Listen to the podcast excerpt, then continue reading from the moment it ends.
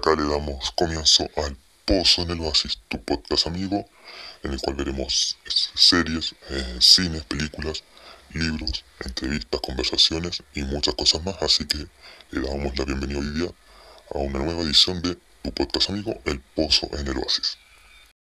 Hola amigos, un feliz 24 de mayo, penúltimo lunes de mayo y ya eh, de, de frentón, última semana de mayo. Espero que la podamos tener con toda esta energía y decir, pues se nos está acabando el año prácticamente, pues se nos fueron cinco meses y ya también se nos está yendo el primer semestre, así que bien, pues hoy día vamos a una miniserie gringa de ocho capítulos, eh, una serie muy polémica y que en lo personal me provocó como rabia algunos capítulos, pero el último una satisfacción bastante grande. Más o menos lo mismo que me pasó cuando vi la serie When They pero acá con otro matiz y otro tema actual. La serie en cuestión que vamos a ver, o la miniserie que está en Netflix, se llama Inconcebible.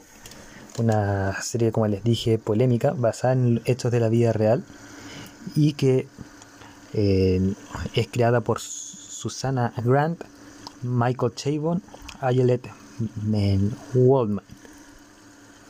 Está protagonizada por Caitlin Dever como Mary Adler, eh, Tony Collette como la detective Grace Rasmussen, Merritt Weaver como la detective Karen Duval, Blake Ellis, Ellis, perdón, como Chris McCarthy, Dale Dickey como Rosemary, Lisa Lapira como Mia, Carl Lenos como Steve Roseman, en Eric Lange como el detective Robert Parker, entre otros porque era una serie con muchos actores, entonces mencionarlo es como complicado, pero quedémonos con las tres protagonistas, Caitlin Dever, que es Marie Adler, Tony Collette, que es la detective Grace, y Merritt Weaver, que es la detective Karen.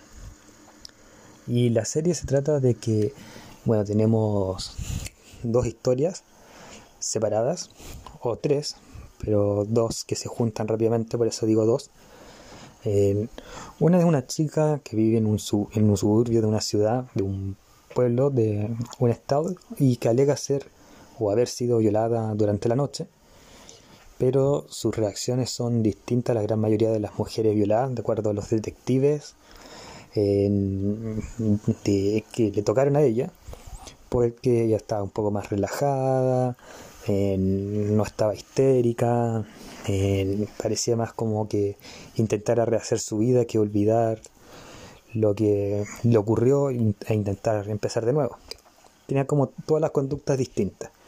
Y además los padres adoptivos, porque era una chica que estaba en un hogar de acogida y que siempre tenía padres adoptivos por estas leyes de tutela, no sé cómo funciona el sistema gringo, pero todos los padres adoptivos que tuvo, que en verdad fueron dos madres adoptivas, como que dudaban un poco también por las actitudes de nuevo de esta chica.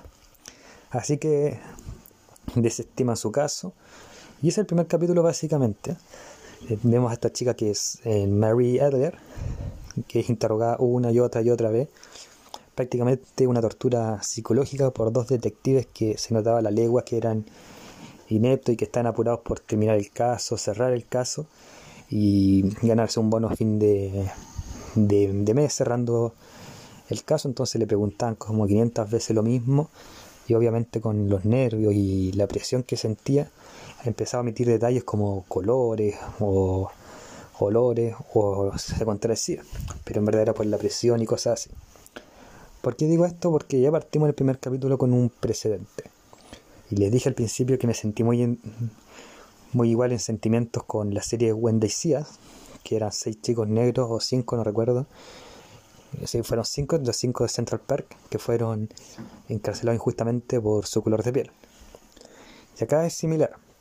Una mujer es violada y no le creen. Y no le creen por su conducta, tanto en el pasado como al relatar los hechos que se ve más calma, como les dije en un principio.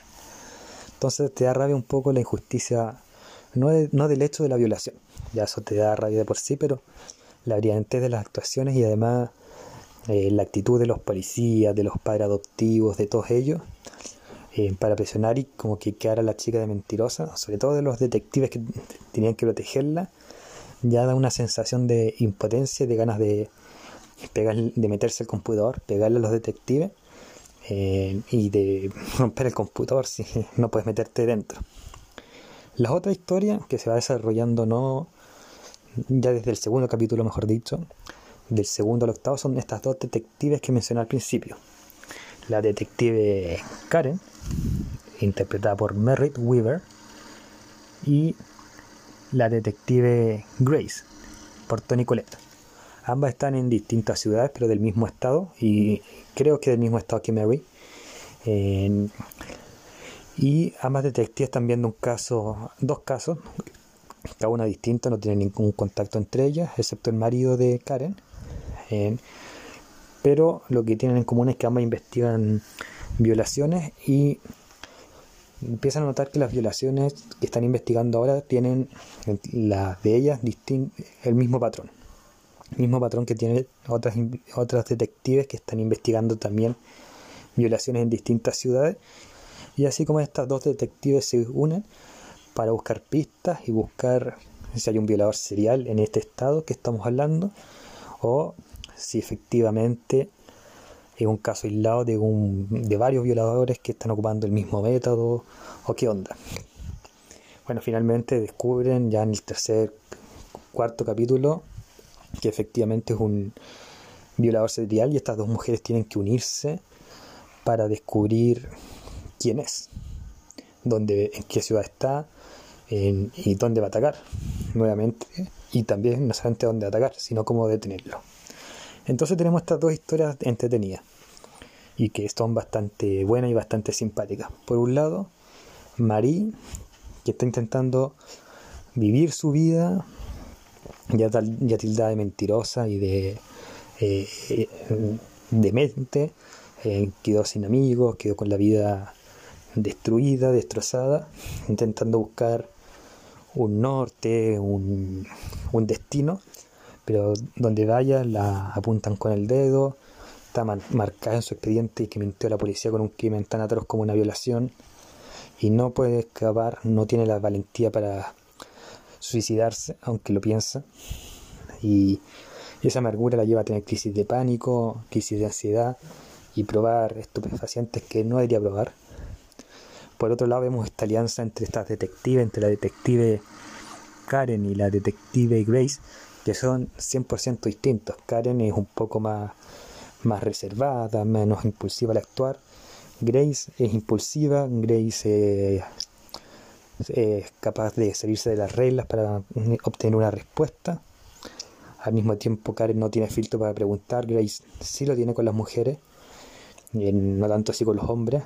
Eh, empieza a desarrollarse este, esta dupla de dulce y agraz de me llevo bien con ella, me llevo mal, quiero trabajar con ella, pero también quiero trabajar sin ella, quiero ser su amiga, pero la vez distancia profesional, que se va desarrollando bastante bien en la trama, sobre todo con los ayudantes que tienen, que los ayudan a investigar el caso dentro de los dos departamentos de policía, y que luego van ampliándose. El violador lo descubren ya en el antepenúltimo capítulo, alerta spoiler, eh, y lo descubren después de ir descartando y de aciertos y errores. Así que el, el antepenúltimo y el penúltimo capítulo son capítulos que más o menos vemos qué hacía el violador, quién era, su modus operandi y el juicio que tiene. Porque el último capítulo, como les dije, es la justicia poética en, en series, porque eh, sabíamos que el, violador era un violador serial, pero no lo habíamos podido eh, perdón, no lo habíamos podido todavía relacionar con Mary hasta que se empiezan a, revisar los archivos, los expedientes y se dan cuenta que hubo una violación, aparentemente la primera o de las primeras, que eh, fue desechada, que fue archivada y que era la de Mary Adler. Así que el último capítulo es una justicia poética porque Mary demanda a el Estado, que creo que era el Estado de Nueva York o de Los Ángeles, no recuerdo bien, lo demanda, intentan llegar a un acuerdo del Estado, pero ella lo rechaza. Después llegan a un acuerdo de una buena una suma cuantiosa y ahí ya queda feliz porque, eh, o sea, no feliz, pero satisfecha porque siente que puede empezar con ese dinero de cero. Eh, y al mismo tiempo puede ir y encarar sobre todo a los dos detectives que, que no le creyeron y que le hicieron la vida un infierno. Especialmente el más subordinado. Y acá uno puede decir, oye, ¿por qué no el más poderoso? Pero en verdad tiene toda la lógica. El más poderoso no va a cambiar su opinión. En cambio, el más nuevo, el más pollito, por decirlo de alguna manera, va a tener más cuidado la próxima vez. Eh, por lo tanto, es más fácil tratar lo peor para que tenga más cuidado la siguiente. Eh, y así es la serie, en realidad es una serie, como ahora me salió un mini capítulo, puedo playarme más con la serie. Es una serie muy bien actuada, muy bien hecha. Eh, no voy a hablar de los tiros de cámara porque no sé mucho de eso. Pero te engancha. Te engancha el primer capítulo porque te hace sentir rabia impotencia por un sistema que eh, te tramita, un sistema burocrático que las víctimas pasan a ser enjuiciadas y tratadas como culpables para sacar un bono y, apurar la situación un poco más al mismo tiempo nos enseña que no todos reaccionamos de la misma forma ante una situación traumática, aunque sea la misma. Yo quizás no viva, si me atropellan, voy a tener una reacción distinta a otra persona que la atropellan y sufre el mismo daño. Eh, entonces todos somos distintos y lo enseña así la serie. La serie te enseña que la vida no es justa, pero tienes que luchar. Eh, y Mary es el ejemplo de eso, de levantarse, cuando todos te están votando. Igual que las, tres las otras dos detectives también lo demuestran harto en la serie de no vamos a poder avanzar si no nos unimos, porque todos nos están echando para abajo nuestra investigación y cosas así. Y una serie entretenida para ver, eh, se pasa bastante bien. Dura una hora cada, cada episodio, pero mm, te deja metido y colgado al punto que no la sueltáis. Así que se las recomiendo, inconcebible, que está en Netflix. Así que vayan a, verla, no, no se van a arrepentir.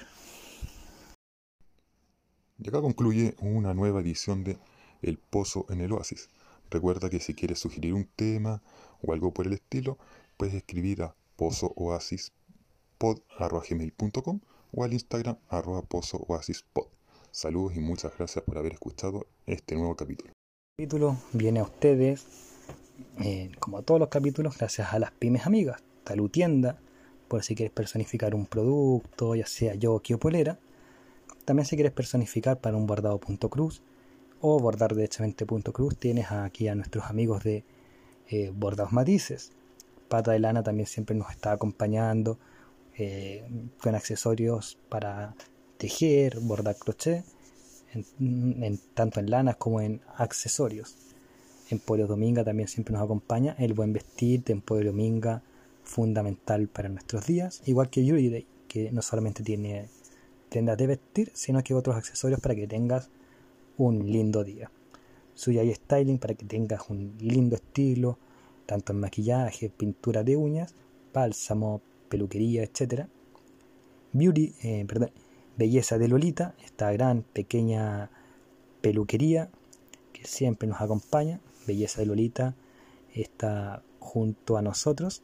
Pastelería Baibari, los mejores dulces, tortas están ahí. Endulza tu vida con Pastelería Baibari. Frutos del Edén, los mejores frutos secos.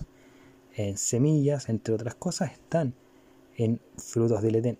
Amigos, y si ustedes están en Quinta Normal, en Santiago Centro o Estación Central, vayan ahí al bajón de los Vengadores y van a tener unos ricos sándwiches, unos completitos Así que ahí una muy buena opción si estás por ahí o viven ahí, pilla el bajón de los Vengadores. Eh, también, como siempre, Trade Games, los mejores Funko y accesorios coleccionables son de Trade Games. Y Team Gráfica, los mejores cómics, manga. En cómic eh, tenemos Marvel, DC, eh, Star Wars, etcétera. Están ahí en Team Gráfica, así que acérquense donde el tío Tim y pidan con toda la confianza del mundo. Y con esto nos despedimos. Muchas gracias por sintonizar nuevamente el pozo en el oasis.